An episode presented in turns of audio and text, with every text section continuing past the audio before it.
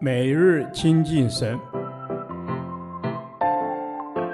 唯喜爱耶和华的律法，昼夜思想，这人便为有福。但愿今天你能够从神的话语里面亲近他，得着亮光。士师记第二十九天，士师记十四章一至九节，任性的人。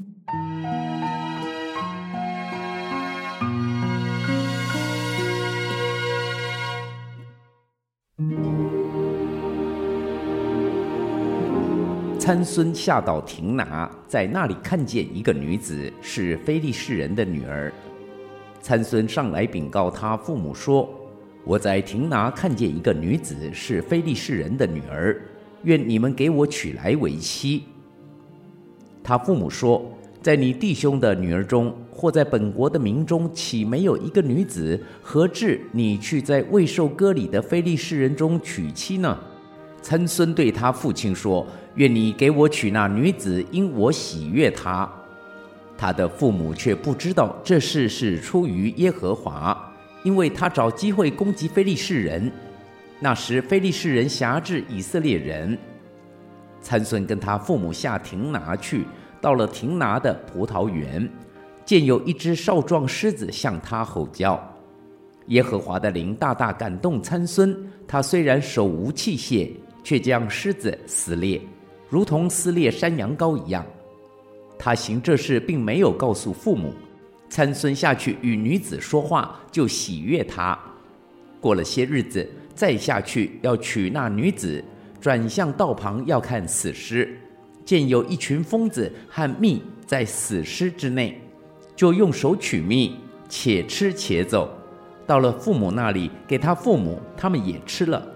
只是没有告诉这蜜是从死尸之内取来的。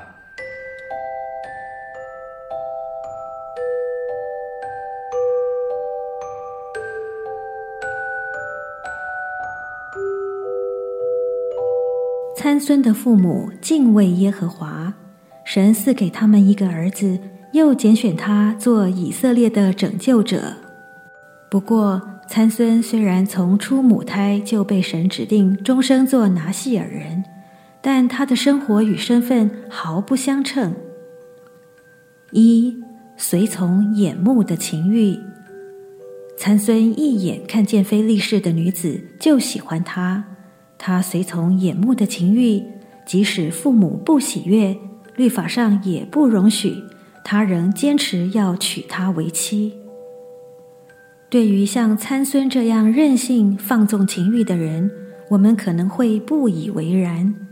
然而，仔细想想，我们是否也在不知不觉中这样对待爱我们的天赋？凡事随着自己的心意，不求问神，就像参孙一样，对天父宣告：“只要我喜欢，有什么不可以？”不仅违背信仰的教导，更容让自己陷在试探及罪恶中。二、违反作为拿细耳人的约定。参孙生下来就被指定为拿细耳人，神要使用他拯救以色列人。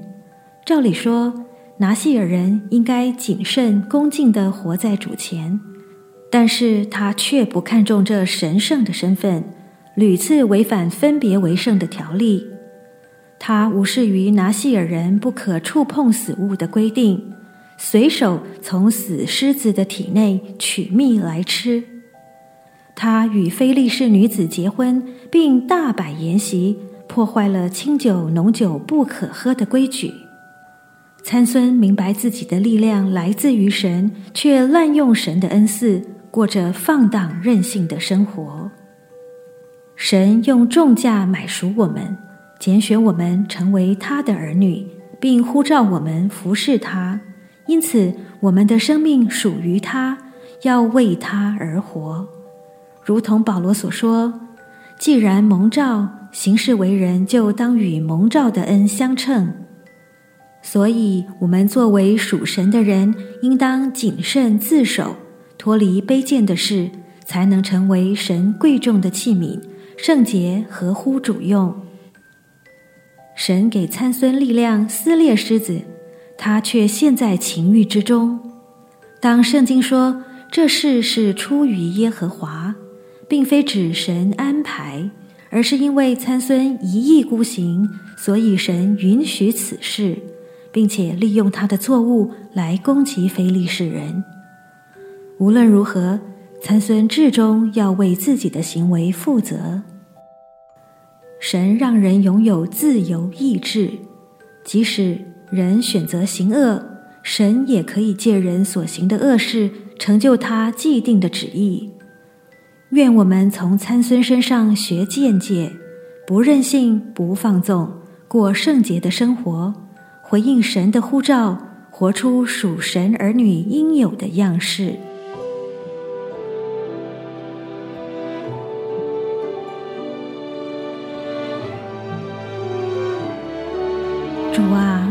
是你用重价买赎的，我要为你活。求你帮助我行事为人，能与神儿女的身份相称。